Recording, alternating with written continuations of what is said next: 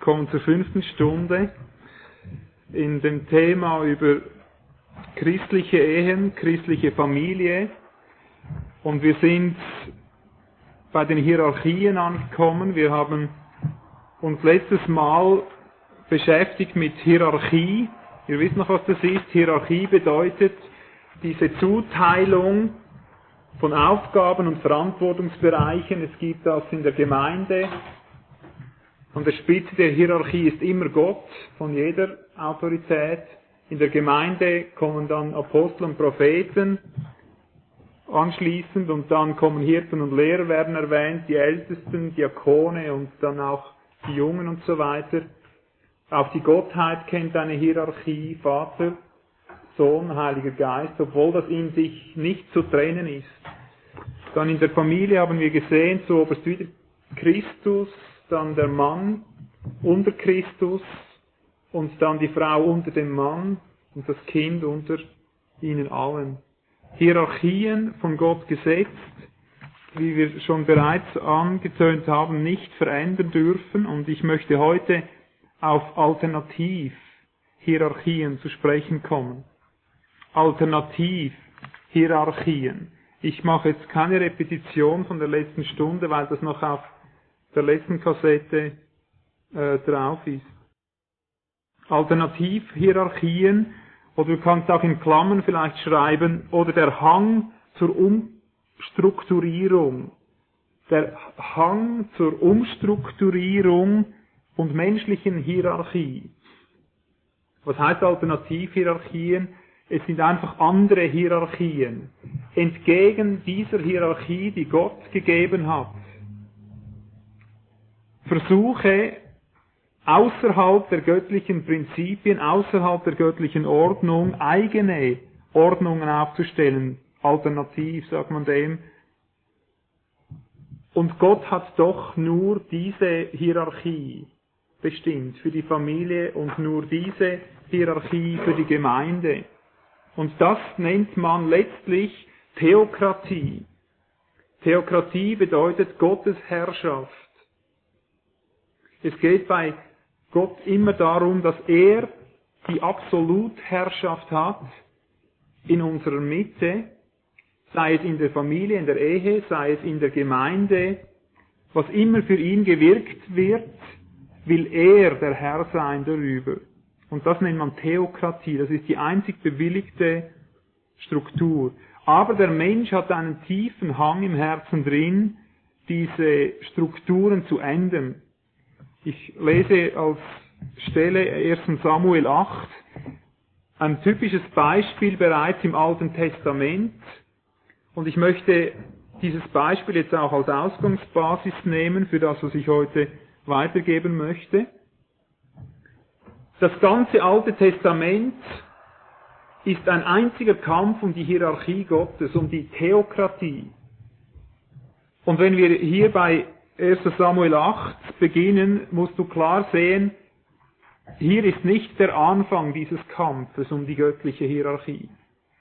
Das ist schon mittendrin. Vorausgeht bereits die ganze Richterzeit über diese lange Periode von etwa 13 Richtern, die über Israel gesetzt waren. Und jetzt sind wir da mittendrin. Was heißt es da? Ich lese einige Verse. Und es geschah, Vers 1, als Samuel alt geworden war, das war der letzte Richter in Israel, da setzte er seine Söhne als Richter über Israel ein. Der Name seines erstgeborenen Sohnes war Joel und der Name seines zweiten Abia. Sie waren Richter in Beersheba. Aber seine Söhne wandelten nicht in seinen Wegen und sie suchten ihren Vorteil und nahmen Bestechungsgeschenke und beugten das Recht. Da versammelten sich alle Ältesten von Israel und kamen zu Samuel nach Rama. Und sie sagten zu ihm, siehe, du bist alt geworden und deine Söhne wandeln nicht in deinen Wegen. Nun setze doch einen König über uns, damit er über uns Richter sei, wie es bei den Nationen ist. Und das Wort war übel in den Augen Samuels, dass sie sagten, gib uns einen König, damit er Richter über uns sei. Und Samuel betete zum Herrn. Der Herr aber sprach zu Samuel, höre auf die Stimme des Volkes in allem, was sie dir sagen, denn nicht dich haben sie verworfen, sondern mich haben sie verworfen, dass ich nicht König über sie sein soll. Bis hierher vielleicht. Er sagt, es war schon immer so, entsprechend all den Taten, die sie immer getan haben, von dem Tage an, da ich sie aus Ägypten führte. Das ist noch Vers 8. Sie haben Gott verlassen, haben anderen Göttern gedient. Mit anderen Worten, sie haben die Theokratie beiseite geschoben, sie haben eine andere Hierarchie gewählt. Interessanterweise sagt Gott hier, lass sie. Tu alles, was sie wollen. Hast du das gemerkt hier, als ich das vorgelesen habe? Gott ist nicht so, dass er sich dagegen sperrt und sagt, äh, auf keinen Fall mache ich jetzt noch mit, jetzt habt ihr mich gesehen. Das ist eben das Interessante und gleichzeitig das Gefährliche bei der Sache. Gott sagt, du bist jetzt zwar beleidigt, Samuel, er dachte, ich bin beiseite geschoben, ist ja klar, der Mensch sieht nur das, was vor Augen ist. Man hat ihn nicht mehr begehrt. Gott sagt, sie haben nicht dich verworfen, sie haben mich verworfen, den lebendigen Gott, aber lass sie gewähren. Sie sollen einfach jetzt einen König wählen, den ich ihnen sage. Das war die, die äh, Antwort Gottes. Also er ist nicht gleich ausgestiegen, aber er hat ihnen eine weitere Möglichkeit gegeben, unter seiner Hierarchie zu bleiben, trotzdem sie ihm aus der Schule gelaufen sind. Dass er sagt, ich will einfach den König bestimmen und ich will über den König verfügen. Interessanterweise, wenn du 5. Mose 17 liest, musst es vielleicht nicht aufschlagen, kannst es einfach aufschreiben, 5. Mose 17, Vers 14, das ist schon viele, viele Jahre vorher. Viele Jahrzehnte vorher sogar, sagt Gott zu Mose, ich lese den schnell, 5. Mose 17, Vers 14, sagt Gott damals schon zu Mose, wenn du in das Land kommst, das der Herr dein Gott dir gibt, und es in Besitz genommen hast und darin wohnst und sagst, ich will einen König über mich setzen, wie alle Nationen, die rings um mich her sind, dann sollst du nur den König über dich setzen, den der Herr, dein Gott, erwählen wird. Merkst du, Gott hat es bereits gewusst, dass das so weit kommt und hat Jahrzehnte vorher schon alles in die Bahn gelenkt. Und jetzt ist es soweit und da siehst du, der Mensch hat den Trieb, Gottes Strukturen auszuwechseln gegen menschliche Strukturen, menschliche Hierarchie gegen Gottes Hierarchie. Und Gott ist sehr dagegen, auch wenn er sagt, dann setze einen König über das Volk, den ich bestimmen werde. Und ich gebe dir kurz einige Verse, damit du siehst, wie sehr der Herr gegen diesen Entscheid war, diese Art der Hierarchie, die bestanden hatte, umzuändern. Zuerst, äh, das haben wir bereits gesehen, er sagte, sie haben mich verworfen. Und dann in 1 Samuel 10, 19 sagt er weiter, ihr habt heute euren Gott verworfen, der euch aus allen euren Nöten und euren Bedrängnissen errettet hat, und habt zu ihm gesagt, einen König sollst du über uns setzen. Nun denn, und so weiter. Das ist der Tag der Einweihung oder der, äh, ja, der Wahl des Königs Saul. Da steht der König Saul und er sagt, da ist euer König, aber heute wisst ihr, wiederholt, habt ihr euren Gott verworfen. Und dann Kapitel 12, Vers 12. Als ihr aber saht, dass Nahasch, der König der Söhne Ammon, gegen euch zog, sagtet ihr zu mir, nein, sondern ein König soll über uns herrschen, obwohl doch der Herr, euer Gott, euer König ist. Und nun siehe, da ist der König, den ihr erwählt habt und den ihr erbeten habt, denn siehe, der Herr hat einen König über euch gesetzt. Siehst du, jedes Mal kommt es vor, dass Gott es scharf verurteilt und dann sagt er, gut, ich habe euch einen König gegeben. Gnaden, Gnadenzulassung äh, könnte man sagen. Unter Zulassung lässt Gott es gewähren und gibt seine Gnade selbst da noch rein. Dann noch einer, Vers 17 noch als Abschluss dieser Beweisführung. Ist jetzt nicht die Weizenernte? Ich will den Herrn anrufen, dass er Donner und Regen sendet. Und ihr sollt erkennen und sehen, dass das Böse, das ihr darin begangen habt, euch einen König zu erbieten, groß ist in den Augen des Herrn. Also er geht so weit, der Prophet, dass er sagt, ich werde jetzt beten, dass es donnert und dass es regnet. Und daran könnt ihr erkennen, wie böse dass dieser Entscheid war, euch einen König zu wählen. Das Unwahrscheinliche an dieser Geschichte ist, dass sie in 1 Samuel 8 jetzt wieder, dass das Volk zum Samuel kommt in recht frommer Weise. Sie sagen, setze über uns einen König in Vers 5, damit er über uns Richter sei. Ihr wisst ja, Gott hat über Jahrzehnte vorher diese Richter eingesetzt. Schon das war äh, nicht in Ordnung eigentlich. Das musste nur so geschehen, weil das Volk immer abtrünnig war. Nun Samuel war der letzte Richter und jetzt sagen sie, gib uns einen König, damit er Richter sei über uns. Mit anderen Worten, wir wollen ja ganz in den Wegen Gottes gehen. So ein, eine fromme, heuchlerische Art, wir wollen dir schon dienen, Herr. Gib uns nun einen König, der Richter sei. Ja nun, warum wollen Sie einen König, wenn Sie sagen, er soll unser Richter sein? Dann hätte ein Richter genügt. Und im selben Satz geht es weiter, wie alle Nationen. Da verraten Sie sich bereits. Das ist das eigentliche Motiv, wie alle Nationen. Und ich habe das vor, vorangehend gezeigt, damit du siehst, wie dieser Ringkampf zwischen Gott und dem Volk Gottes schon eh und je war. Und er sagt, schon seit ich sie aus Ägypten herausgeführt habe, besteht diese Tendenz der Umstrukturierung der menschlichen Hierarchie. Und meine Frage ist einfach, wo werden wir einst enden? Wo wirst du einst deine Ehe oder deine Familie hinführen? Wird es eine theokratische Ehe oder Familie sein? Oder wird es eine menschliche Hierarchie sein, nach deinem Gutdünken? Ich will für den Herrn meine Ehe führen, aber ich will selber König sein, oder? Ich komme noch auf so verschiedene Alternativhierarchien zu sprechen, weil das ja auch der Titel ist von heute. Wie werden wir uns dann heuchlerisch rechtfertigen? Das kann der Mensch ganz perfekt.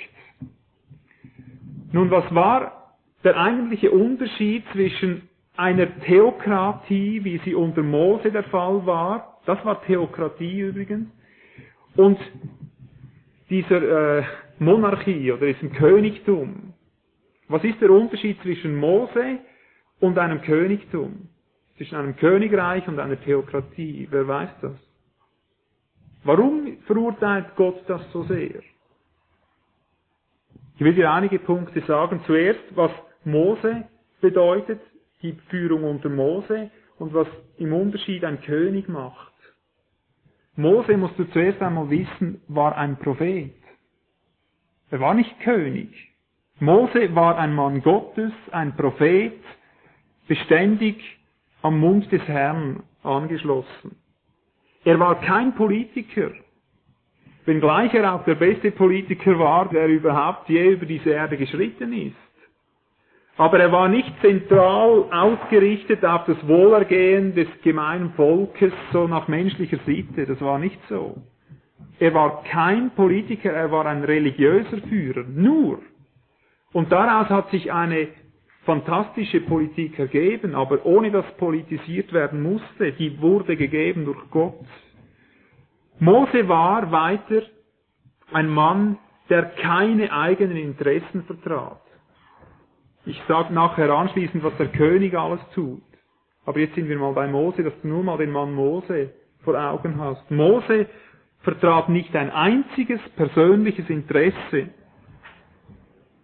Das einzige Interesse, das Moses hatte, war Gott, das, den geistlichen Teil zu erfüllen, den Gott fordert von dem Menschen.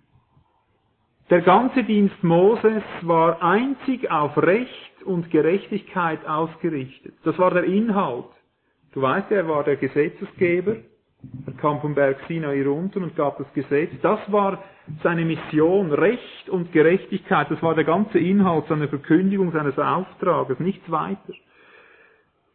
Und vor allem Mose war ein Diener. Er nahm nichts für sich selbst. Er gab und gab und gab und er gab vor allem sein Leben. Immer wieder. Er war ein Diener. Und bei all dem verherrlichte er immer nur Gott. Es ging ihm nur um die Verherrlichung Gottes und er war Mittler zwischen Gott und den Menschen. Und das war ja genau das, was Gott gefällt. Ein Leben ganz für ihn, nur für ihn. Da waren keine zweiten Gedanken dabei, als nur Gott zu dienen. Ist dir das noch nie aufgefallen? Das ist Theokratie. Nicht ein zweites Gedankengut, nur von morgens früh bis abends spät Gott, Gott, Gott, Gott, Gott und seine Gerechtigkeit. In direktem Anschluss an seine Führung und nichts anderem ergeben als nur Gott, so sollte es sein. Nun kommt der König. Wenn du 5. Mose 17 aufschlägst, das ist die Stelle, die ich vorher schon erwähnt habe, da redet ja Gott bereits mit dem Mose und sagt ihm, wenn ihr dann einst einen König begehren werdet.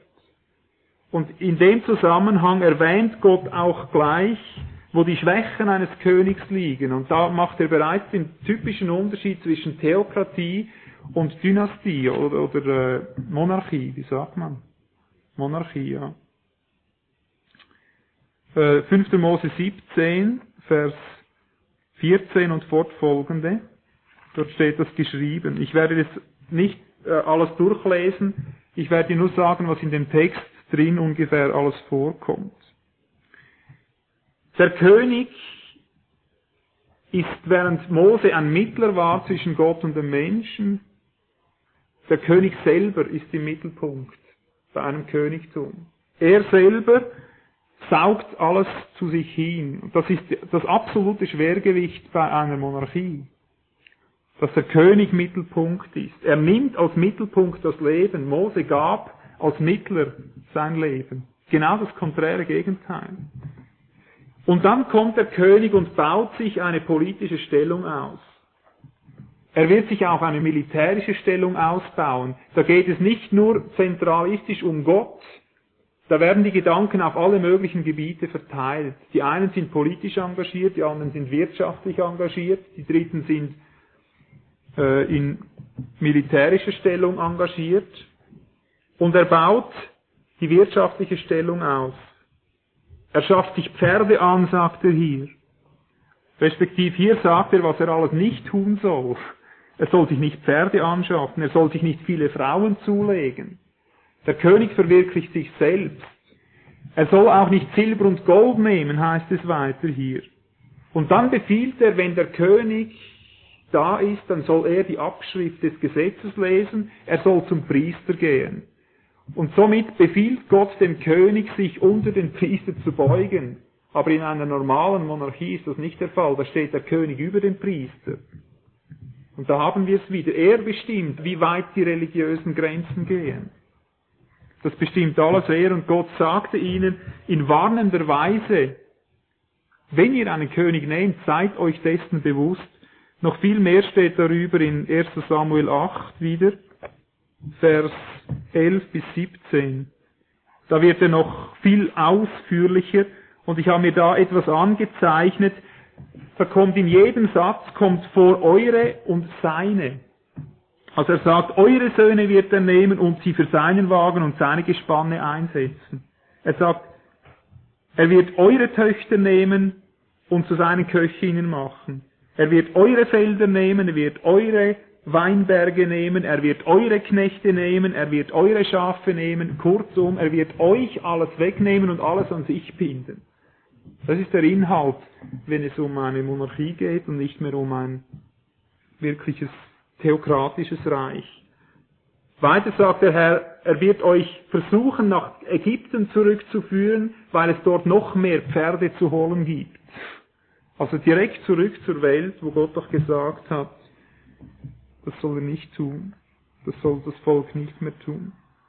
Und alles in allem wird er die menschliche Größe fördern, das menschliche Umfeld und nicht Gottes Größe. Er wird nicht Gott verherrlichen.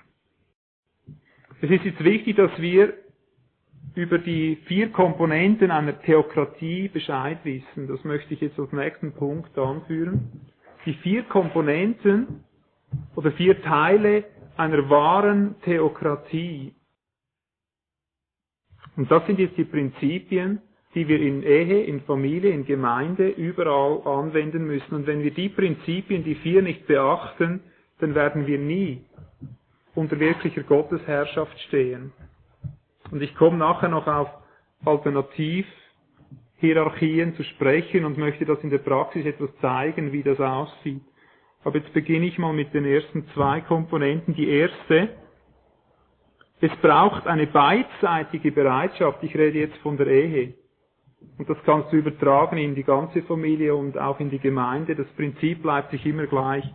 Die beidseitige Bereitschaft, unter Gottes Führung zu leben. Das ist die erste Voraussetzung für eine Gottesherrschaft in unserer Familie, für eine theokratische Familie.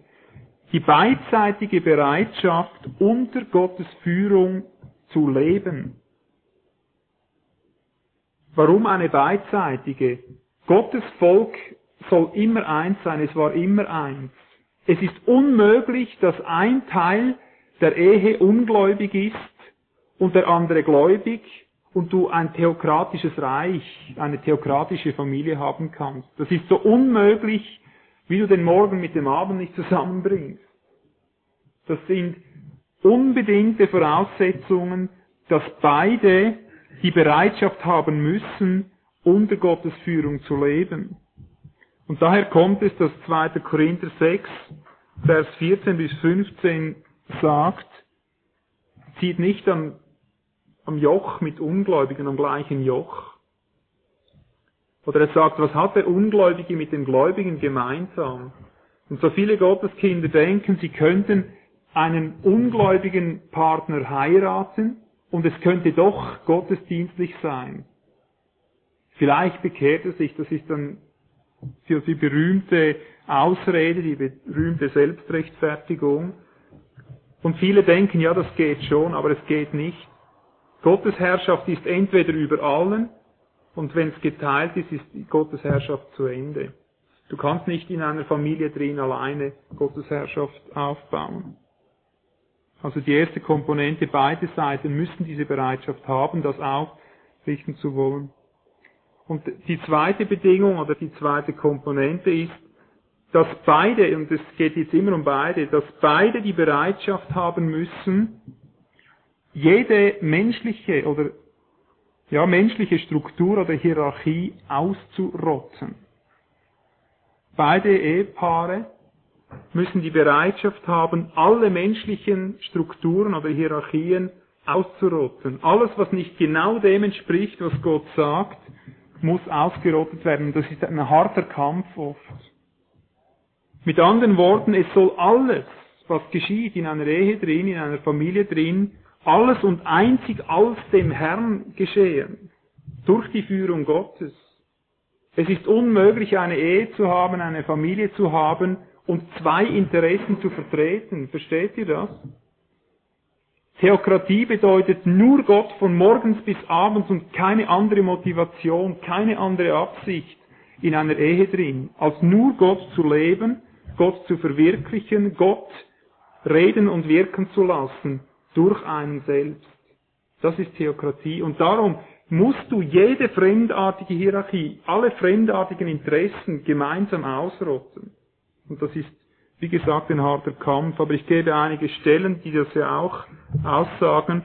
Kolosser 3, Verse 1 bis 3 zuerst einmal.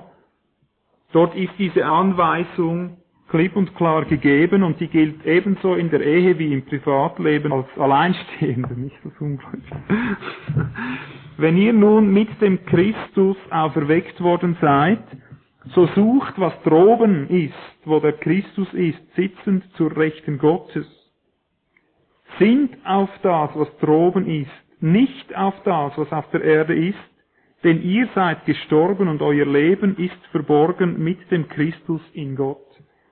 Das ist eine klare Anweisung, dass wir nicht etwas anderes suchen sollen.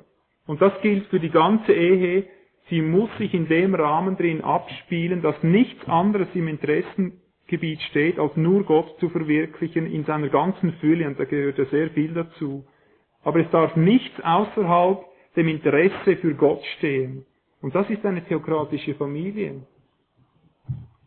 Viele denken, das ist extrem, das ist, das man muss ja auch mal so und so, aber man kann alles, was man so und so tut, unter der Führung des Herrn abwägen, ob es an der Zeit ist oder nicht. Ich komme später noch zu dem zurück. Jedenfalls geht es darum, in der Familie drin, in allem drin Weisheit zu haben. Was ist wirklich dran? Um was geht es jetzt? Was sind unsere nächsten Entwicklungsschritte als Familie? Was kommt als nächstes dran? Ist das heute dran oder nicht? Dass man sich gemeinsam übt, unter der Führung, unter dem Segen des Heiligen Geistes zu gehen. Und da braucht es ebenso Geistesbegabung wie in der Gemeinde drin.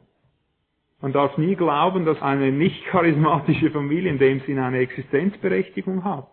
Da braucht es Worte der Weisheit, da braucht es Worte der Erkenntnis, da braucht es alles Mögliche an geistlichen Führungen innerhalb einer Ehe, dass man miteinander in der Einheit herausspürt, was Gott von einem will, wo er einem durchführt als ganze Familie oder Ehegemeinschaft. Jetzt komme ich zu diesen Alternativhierarchien, die es auszurotten gilt. Und zwar mache ich das so, dass ich gleich der Reihenfolge nach diese Hierarchien erwähne, die wir in der Bibel finden, mit denen das Volk Israel gekämpft hat. Und wende das so Stück für Stück an, weil genau das ist das Vorbild Israels, das wiederum für uns als Gemeinde oder als Familie gilt. Zuerst einmal hat Gott die Fremdherrschaft überwunden. Die Fremdherrschaft. Das war eine Hierarchie, da war der Pharao der König, nicht Gott, konnte regieren. Da war Pharao König. Natürlich durch ihr eigenes Verschulden. Und diese Hierarchie, diese Fremdhierarchie wurde zuerst ausgerottet. Und ich glaube, das ist die erste, die auch in unseren Ehen ausgerottet werden muss. Die Fremdhierarchie. Versteht ihr das? Nicht umsonst heißt es, er wird seinem Weibe anhangen und er wird Vater und Mutter verlassen. Aber wie viele Ehen werden diktiert vom Elternhaus? Du glaubst es nicht. Du hast keine Ahnung, was hier läuft.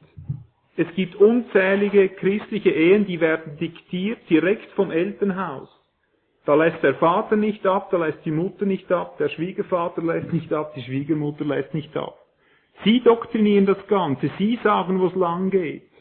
Das ist Fremdhierarchie.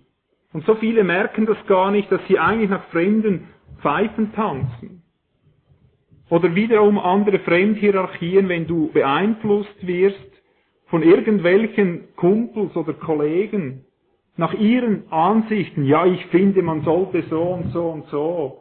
Und man übernimmt Ratschläge und Ideen und beginnt die zu verwirklichen in seiner Ehe drin. Da müssen wir unwahrscheinlich Acht geben drüber. Das ist die erste Fremdhierarchie, die abgebaut werden muss, und zwar gemeinsam. Da musst du immer Übereinstimmung haben.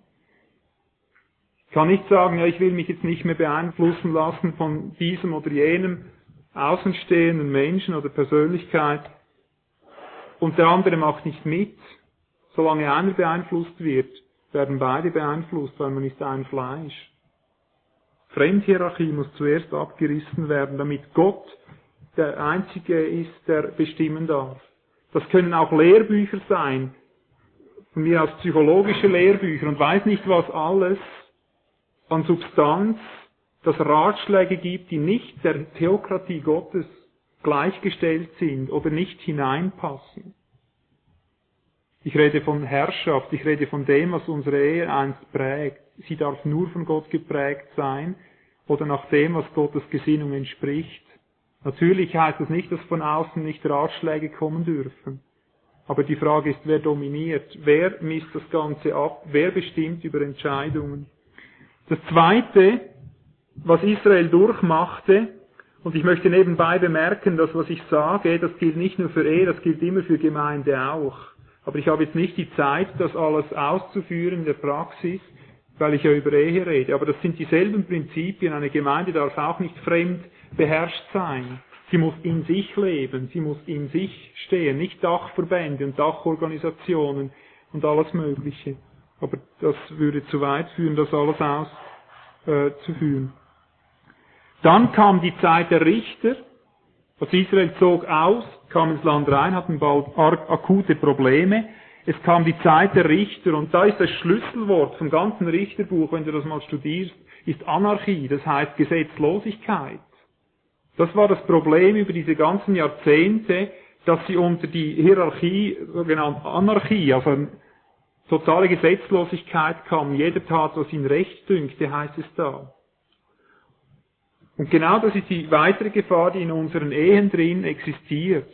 Wenn du eine theokratische Familie haben willst, und sie muss so sein, wenn du Christ bist, dann darf nicht jeder tun, was ihn recht dünkt, was er so empfindet, wie eine gute Ehe aussieht. Die Ehe ist eine Institution Gottes, die hat er geplant, die hat er bestimmt, die hat er geschaffen, und wenn er sie nicht prägt und erfüllt und, und gestaltet mit unserer Zusammenarbeit, gibt das keine Ehe. Es geschieht genau dasselbe, was unter der Richterzeit geschehen ist mit Israel. Sie kamen immer unter Fremdherrschaft wieder. Es ging gleich wieder zurück, nicht direkt vielleicht nach Ägypten, aber es kamen andere Herrscher, die ihr Leben beherrschten. Also müssen wir die Anarchie ausrotten. Es darf nicht einfach so gehen, wie jeder denkt, dass es recht ist. Das wird niemals ausreichen. Gott war so gnädig und hat dort wieder Retter hineingesandt. Und so haben wir heute auch, wenn du die Familien studierst, wir haben es diese Tage wieder gehört, da gehen sie dann vor den Friedensrichter, wenn es nicht mehr klappt. Ja? Und wenn der Friedensrichter nichts mehr hilft, dann kommt der Scheidungsrichter. Es sind immer Richter dann im Spiel. Und darum müssen wir jeglicher Art der Anarchie, der Gesetzlosigkeit oder unbestimmten Gesetzen, dass man nicht drüber redet, einfach irgendwie gut leben versucht, müssen wir niederreißen mit aller Gewalt. Wir müssen theokratisch leben. Es ging dann weiter, und zwar ganz am Ende des Buches Richter im Kapitel 17 und 18. Ich werde das nicht aufschlagen und lange lesen, ich gebe dir nur diese Kapitel an. 17 Vers 10. Da siehst du, dass es eine Abwechslung gibt aus der Anarchie, aus der Gesetzlosigkeit hinein in eine Priester ihm sagte, was gut und schlecht ist. Und dann geht die Geschichte weiter in Kapitel 18 im Richterbuch, Verse 1 bis 6, wird dann erwähnt, wie 600 Mann kommen und sie entdecken diesen Leviten und sagen, was machst du da? Und er sagt, ja, ich bin da erworben worden, ich bin da sein persönlicher Priester. Und dann gehen die zurück und kommen dann wieder, diese 600 Soldaten, und dann entführen sie einfach diesen Leviten und sagen, sei du unser Priester, und sie nehmen die Götzen mit. Verstehst du? Das ist Hierokratie. Da war jetzt einfach das, was der Priester sagte, war die absolute Gültigkeit, und nach dem versuchen sie dann zu leben. Und das ist wiederum ein Abbild. Genauso geht es in den christlichen Familien. Du findest keine Art einer Fremdhierarchie, die nicht in den christlichen Familien reichlich vertreten wäre. Genau diese Art, äh, nach Priesterart kannst du fast sagen, die findest du in den Familien drin. Das bedeutet, wenn der Vater oder wer auch immer als Priester ernannt ist, wer das geistliche Wort hat, wenn der etwas sagt in geistlicher Hinsicht, so sagt der Herr, dann schweigt alles und spurt alles, ob es der Herr nun gesagt hat oder nicht. Es ist eine blinde Hörigkeit gegenüber dem priesterlichen Einfluss. Ich habe das erlebt mit einer gläubigen, sogenannten gläubigen Familie. Da waren sogar die Kinder in dem drin verwickelt.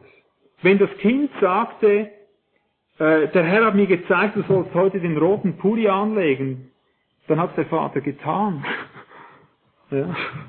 Kannst du dir das vorstellen, dass es sowas gibt? Aber es gibt noch viel Schlimmeres. Ich könnte dir noch viel schlimmere Beispiele erzählen. Das geht hin bis in alle Details. Sobald jemand im, im Namen des Herrn auftritt, wie ich selber in meinen Vorfahren das gehabt habe, da wurde einfach mit religiösen Mitteln die Familie regiert. Religiöse Mittel kannst du drunter schreiben. Das ist so der Inhalt der christlichen Familie, die unter einer Hierokratie geendet ist.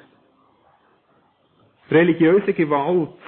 Aber ich möchte da, darüber sagen, dass die Theokratie, obwohl sie auch mit Priesterlichem zu tun hat, die Priester werden ja da nicht ausgeschaltet, aber in einer Theokratie drin ist nicht Priesterherrschaft, nicht Priestergewalt, sondern Priesterdienst. Das ist ein, ein ganz großer Unterschied ob ich als Priester diene oder als Priester herrsche. Wir dürfen nie vergessen, die Ehefrau, die hat ebenso Heiligen Geist, ebenso Priesterherz, ebenso Priesterdienst wie der Ehemann. Und in der Theokratie geht es darum, dass man miteinander übereinstimmt, dass Gott das Ganze anspricht, das Ganze mit einbezieht. Da gibt es nicht diese religiöse Gewalt. Quasi, ja, ich bin der Priester des Herrn, was ich sage im Namen des Herrn, das wird getan. Passt auf. Das hat Israel schon durchgemacht und unzählige christliche Familien leiden darunter. Und dann ging es weiter. Jetzt sind wir bereits wieder in 1 Samuel 8. Ich habe ja vorher gesagt, da ging schon eine ganze Serie voraus. Jetzt kam der Wechsel in die Monarchie, wie wir ihn bereits erwähnt haben. Das heißt, in die Diktatur könntest du auch sagen, da hinein, dass ein König herrscht und das große Sagen hat. Und ich brauche das nicht zu erwähnen, dass das in den Familien wahrscheinlich am meisten vorkommt. Dass irgendeiner einfach der König ist, der da regiert und seine Gewalt ausübt, wie es ihm gleich gefällt. Und das natürlich immer wieder unter dem Vorzeichen, auch Sarah nannte ihren Ehemann Herr. ja. Das stimmt wirklich, sie hat ihn Herr genannt, so steht es im Wort, aber das wird heute von vielen benutzt, um in einer uneingeschränkten Gewaltherrschaft über die Familie verfügen zu können. Also das ist nicht das Argument, dass wir sagen können, auch Sarah sagt ihrem Mann Herr, also sag du mir auch Herr und ich will jetzt herrschen. Gut, da sage ich nicht mehr viel drüber, das ist ja klar, da geht es um einfach herrschen nach eigenem Gutdünken und wie wir es erwähnt haben beim König, er hat alles an sich gebunden. Es ging nur um seine eigenen Interessen, nicht um Gottes Interesse. Alles, was geherrscht wurde, hat für das Eigenleben hinhalten müssen. Aber dann geht es noch weiter. Das sind dann die Bücher der Könige und Chronika, die anschließend kommen. Mit äh, Saul, dem ersten König, wurden ja gleich diese Bücher eingeweiht. Da findest du wieder eine neue Form der Hierarchie, die Gott nicht gefiel. Und ich möchte die mal die Koalitionshierarchie nennen. Koalition bedeutet Zusammenschluss verschiedener Parteien. Man redet auch von Koalitionskriegen. Das heißt, wenn zwei Staaten sich verbünden und miteinander gegen einen dritten, ein drittes Land kämpfen, zum Beispiel, Koalition, ein Zusammenschluss fremdartiger Parteien, jede in sich irgendwo geschlossen, und doch kommt man überein, und das findest du dann dort bei den Königen, dass sie mit Geld einen anderen König von außen anwarben, und das war ihre neue Politik, eben die Koalitionspolitik. Und Gott sagte, weil du das getan hast, wirst du fortan Gericht über deinem Hause haben. Das kommt mehrmals vor in den Büchern der Könige und Chroniker. Und wiederum gehen wir zurück in die Familien und in die Ehen. Auch das ist eine Art der Führung in der Ehe, wie man sie pflegt, da und dort. Eine Koalitionsehe oder eine Koalitionsfamilie. Das bedeutet, dass die einzelnen Parteien, also Mann und Frau und vielleicht kannst du Kinder auch noch mit einbeziehen, dass sie miteinander so quasi nach einer Art des Bündnisses leben. Dass man irgendwie gegenseitig übereinkommt, wie man verfahren möchte, aber man, fragt nicht Gott. Man sucht sich einfach irgendwo den besten Weg, wie man miteinander irgendwo durchkommt. Aber man hat nicht Gott als Zentrum, nicht Gott als den ein, einzigen Herrn und Herrscher in seiner Familie drin. Und somit hat man Vereinbarungen, einfach insoweit, wie sie das persönliche Interesse nicht durchkreuzen oder antasten. Verstehst du den Gedanken? Man kann sehr gut in einer Ehe, in einer Familie drin bleiben, wie man schon immer war.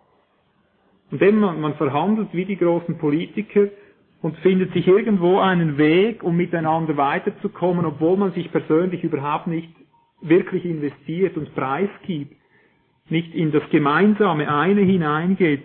Und so steckt man sich so seine Bedingungen. Er sagt zum Beispiel, nun du weißt, das ist mein freier Abend. Zum Vornherein, da wird gar nicht gerüttelt, das ist einfach seine Bedingung. Und sie sagt, nun gut, du kennst auch mein Hobby, ich, ich mache das so und so. Und so kommen sie überein, so können wir miteinander herrschen. Ich lasse dir deinen freien Abend und du machst das. So kommt man irgendwo überein. Und das geschieht oft schon vor dem Heiraten, dass man so auf Koalitionsbasis irgendwo versucht, miteinander zu einer Herrschaft zu kommen. Ja. Anni hat mir gesagt, ich werde dich heiraten, wenn du mit nach Urdorf kommst und in einen Beruf gehst, um zu arbeiten. Und ich sagte mir, ich werde heiraten, wenn du im Spital gebierst. Ich bin, ich bin nicht in Urdorf und nicht im Beruf und sie wird nicht im Spital. Verstehst du? Das war so ein Koalitionsversuch, ja. Ich, wenn du so und du, wenn du so, und am Schluss kommt doch alles anders. Sie haben nämlich auf den Herrn geschaut. Und so hat sie gemerkt, dass was sie von mir forderte, war nicht dem Herrn gemäß und das, was ich von ihr forderte, war nicht dem Herrn gemäß. Also ist jetzt unter der Theokratie Gottes das zustande gekommen, wo wir beide drüber Frieden haben. Merkst du, um was es geht mit Koalitionsfamilien? Das sind alles äh, Politsysteme, die in der Welt sind, der sich die Welt bedient, wo wir Christen genauso gefährdet sind, das zu übernehmen. Genau in derselben Weise, wie es Israel sagte, gib uns einen König wie alle anderen Völker. Und das musst du dir gut merken, wie alle anderen Völker, das geht uns hinterher, das ist, ist richtiges Gift für uns. Das ist so ein Anhängsel, das bringst du gar nicht recht los. Wie alle anderen Völker. Und so sind genau auch die Gemeinden, wie gesagt, Koalition. Hm? Wie, wie sagt man dem heute in der Gemeinde? Koalition, wie können wir es nennen? Allianz. Das ist genau das Prinzip der Allianz. Jeder bleibt, wie er ist. Koalition, man bleibt, wie man ist, macht eine Allianz, geht zusammen an die Front und dann geht man wieder zurück an seinen Ort. Verstehst du? Und so will man Gemeinde bauen. Das soll dann Theokratie sein. Und man redet von einem Herrn, von einem Haupt, von einem Jesus. Dabei ist es eine Koalitionspartei, nichts anderes. Es ist ein Zusammenschluss verschiedener Bündnisse, die dem Herrn ebenso missfallen, wie es damals dem Herrn missfallen hat, als die Könige irgendeinen von Aram anwarben oder weiß ich woher oder von Ägypten. Das war immer wieder der Rohrstab Ägyptens, der durch die Hand fuhr. Und heute sind wir jetzt da, wo das Volk Gottes in der Republik drin ist, in der republikanischen Hierarchie oder in der demokratischen. Das sind so die zwei führenden USA Vereinigten Staaten. Das ist die, die republikanische äh, Seite und und wir hier in der demokratischen, Demokratie kommt überall auf jetzt, überall wird von Demokratisierung geredet. Und auf alle Weise versucht man sich so wieder in eine neue Hierarchie, in eine neue Herrschaftsform hineinzubringen, die am optimalsten scheint. Um was geht es hier? In der Demokratie geht es darum, dass die Mehrheit zählt. Das solltest du eigentlich wissen als Schweizer.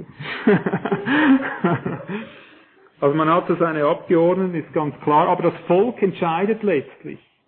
Es gibt Abstimmungen, wer ist für das, wer ist für das, und dann wird ausgewogen und, und der, wo die Stimmenmehrheit hat, dieser Block gewinnt dann. Und jetzt ist es in den Familien nicht auch so. Du solltest einmal an einem Sonntag beobachten, wie in den Familien entschieden wird, wo man hingeht. Ich kann dir sagen, da erlebst du Demokratie in allen Farben. Ich will das, nein, das, das, das. Es ist genauso in den christlichen Familien, ist überhaupt kein Unterschied. Dort, wo am härtesten gedrückt wird, meistens sind das eben die Kinder, die bestimmen, wohin das es geht. Stimmt es nicht? Und wenn nicht die Kinder, dann gewinnt die Frau. wenn auf diese Weise gearbeitet wird. Aber Gott will eine theokratische Familie, nicht eine demokratische. Das ist ein himmelweiter Unterschied. Und auch in den Gemeinden sind wir heute da, das ist das, was Beat vorher erwähnt hat. Auch in den Gemeinden wird demokratisch gearbeitet. Man überlegt, will man den Prediger noch behalten oder nicht, wer ist dafür, wer ist dagegen, und dann wird aufgestreckt, oh, jetzt war es ein, zwei zu wenig, nun auf Wiedersehen. Und dann ist der Prediger draußen. Das ist nicht eine Spur übertrieben, es ist nur etwas gekürzt. Aber genau so geht es heute. Es wird demokratisch entschieden, was man tut.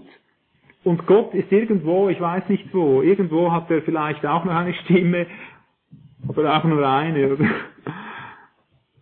Das ist ein Riesenproblem. Wenn wir demokratisch unsere Familien eins gestalten, dann verheißt uns das Wort, das wird ebenso nicht funktionieren wie irgendeine andere Art der Hierarchie. Sie mag noch so plausibel wirken auf uns, noch so naheliegend, es wird nicht gehen.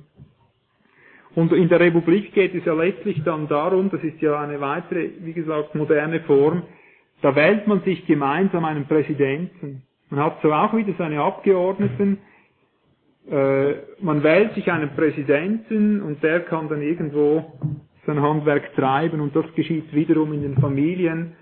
Da entscheidet sich der Mann, ich gebe das Präsidenten an meine Frau. Das ist so häufig, dass der Mann einverstanden ist, dass die Frau die Hosen anhat. Und man denkt, ja, es ist nun mal so. Ich habe letztens mit einem Prediger geredet, der hat mir das gerade wieder bestätigt, gesagt, ich weiß von einem Prediger, der sagt vor seiner Gemeinde, hör zu, bei uns regiert die Frau. Das ist nun mal so. Sie hat die Hosen an, ich kann sie ihr nicht ausziehen, also lasse ich sie so, wie sie ist, sie soll regieren. Ich bin ohnehin nicht so interessiert dran. Und das ist so wiederum repräsentativ für unzählige Familien. Da wird es toleriert, dass die Frau Präsident ist, da wird es toleriert, dass die Kinder Präsident sind, oder vielleicht sogar irgendwer außerhalb. Nur nicht nach der Weise des Herrn. Ich bin ja eigentlich bei den vier Komponenten, das war jetzt der zweite Punkt. Der erste war die beidseitige Bereitschaft. Die beidseitige Bereitschaft, unter der Führung Gottes zu leben, das war die erste Bedingung für eine Theokratie. Man muss beidseitig bereit sein. Die zweite Bedingung war, man muss beidseitig bereit sein, alle menschlichen Hierarchien oder Strukturen niederzureißen. Also wenn du jemals merkst, dass du in einer dieser Führungsarten, dieser Hierarchien drin bist, wie ich sie eben erwähnt habe, sei es Hierokratie oder Demokratie oder Republik äh, oder Monarchie, was auch immer, wenn du dich darin ertappst, dann gilt es, das auszurotten gemeinsam und das kann viel, viel Arbeit bedeuten. Und jetzt kommt eine dritte Komponente, dass es zu einer wirklichen Theokratie kommt in unseren Familien und Ehen. Die beidseitige Bereitschaft nämlich, dass jedes seine Verantwortung übernimmt, in seinen Verantwortungsbereich eingeht und ihn bewahrt. Die beidseitige Bereitschaft, dass jedes in seinen Verantwortungsbereich eingeht und ihn bewahrt. Wir Männer müssen uns Folgendes merken. Es heißt im Wort, und ich erinnere wieder an dieses Bild, Christus soll das Haupt des Mannes sein. Der Mann hat die Hauptverantwortung, bedeutet das mit anderen Worten, nicht die Frau. Also muss er diese Position einnehmen, dass er die Hauptverantwortung hat und die Frau muss die Position einnehmen, dass sie die Dienststellung hat, die untergeordnete Stellung. Und das müssen wir uns, wir Männer uns merken. Der Mann hat die Hauptverantwortung vor Gott für alles, was geschieht, ob er seine Stellung eingenommen hat oder nicht. Wir müssen nicht denken, nur weil wir uns um die Stellung herumdrücken, dass wir deswegen vor Gott entlassen sind. Der Mann hat die Hauptverantwortung, auch wenn die Frau führt. Er wird am jüngsten Tag für alles zur Rechenschaft gezogen, wenn er geheiratet hat. Das ist kein Irrtum meinerseits. Also ein Irrtum des Wortes. Er ist Haupt, er ist als das eingesetzt, wenn er es nicht ausgeführt hat, kommt es ihm umso schlimmer am jüngsten Tag, weil er dort sehen muss, er war nicht nur ungehorsam, er, er hat alles kaputt gemacht. Also jede Entscheidung, die geschehen ist, die wird einst von ihm gefordert werden, ob sie nun die Frau oder die Kinder getroffen haben oder die Schwiegermutter oder der Schwiegervater, der Mann wird die Verantwortung tragen. Der Mann hat eigentlich in der Familie drin die Stellung des fünffachen Dienstes, wenn ich das jetzt mal von der Gemeinde übertragen darf. Er ist Apostel der Familie. Er gründet sie, ja. Er ist der Prophet. Er muss sagen, wo es lang geht. Er ist der Hirte. Er muss das Ganze beieinander behalten. Er ist der Lehrer. Er muss die Unterweisung hineinbringen und die Korrektur. Und der Evangelist ist er auch. ja, es war. Er schaut für die Vermehrung, stimmt's nicht? Und das bedeutet, dass er in dieser Leitung und Führungsposition zu wirken hat und nicht passiv sein darf. Er darf es nicht. Und wenn er es doch tut, das kann ich euch schwarz auf weiß geben, die Frau, die wird es tun. Wenn er passiv ist, die Frau wird die Führung übernehmen, da habe ich überhaupt keine Bedenken. Und wenn du mir jedes Gegenteil beweisen solltest, gup da an im Kaffee.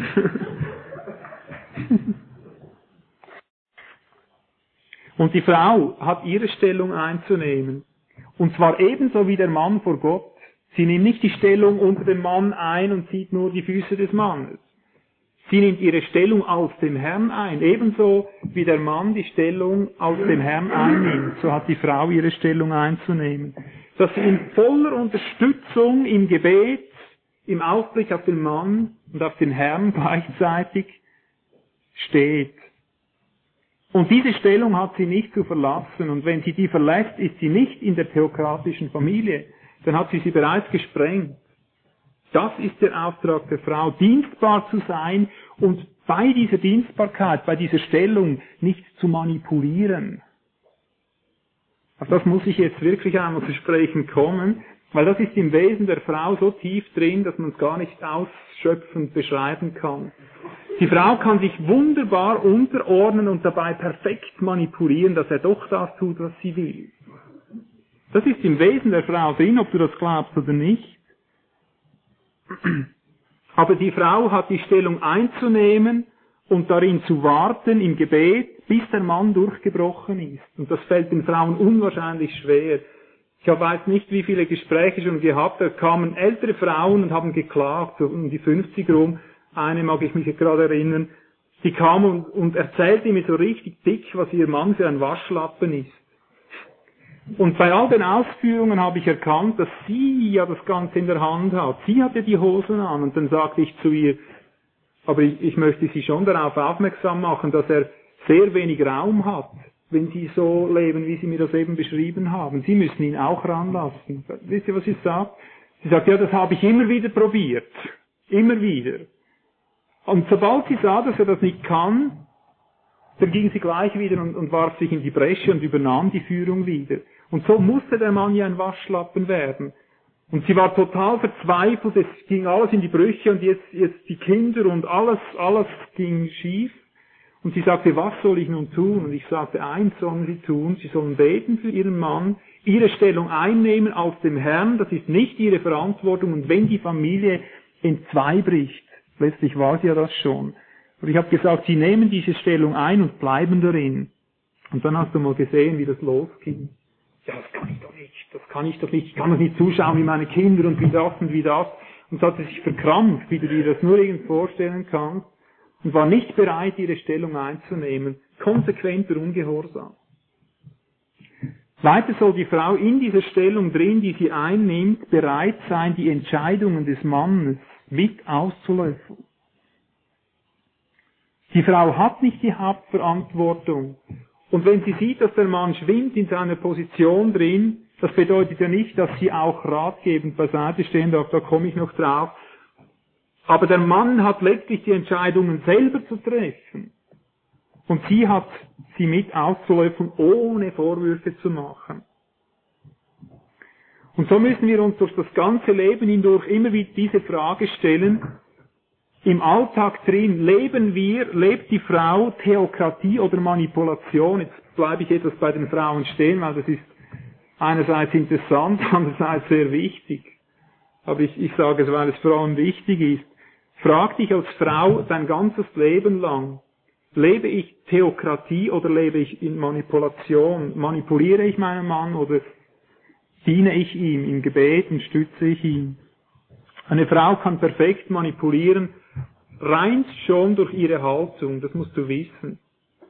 Eine Frau kann mit Leichtigkeit dem Mann zu verstehen geben, wenn sie nicht einverstanden ist mit dem, was er tut. Es genügt so ein gewisses entsprechendes Stillschweigen. Das können wir Männer auch, abgesehen von dem. Aber ich rede jetzt mal spezifisch von der Frau, weil mir das sehr wichtig scheint, weil die das selten merken selbst so das entsprechende Stillschweigen. Er hat irgendeine Bemerkung gemacht, er hat was vor, er denkt, er hat etwas im Herrn erkannt und dann ist einfach Schweigestunde nebenan. Geschieht einfach nicht. Und weil der Mann sehr labil ist auf diesem Gebiet, wendet er sich automatisch um und macht ihr es dann recht. Und schon hat sie ihn manipuliert, weil sie nicht fair war, weil sie ihm das einfach zu spüren gegeben hat. Oder wenn er Fehler macht, irgendwo im Alltag drin, dann kommen die Vorwürfe. Ich habe schon gedacht, manchmal ist es nur eine Bemerkung. Einfach eine Bemerkung, ja, das ist schon gewusst. Und das nächste Mal wird der Mann, ehe er eine Entscheidung trifft, dieses, ich habe es ja schon gewusst, hören, und wird es genauso machen, wie er gewusst hat, wie sie es jetzt machen würde. Das ist Manipulation. Dass man nicht aus dem Herrn schweigen kann, den man unterstützen kann, man muss ihm immer zu spüren geben, wie man selber denkt.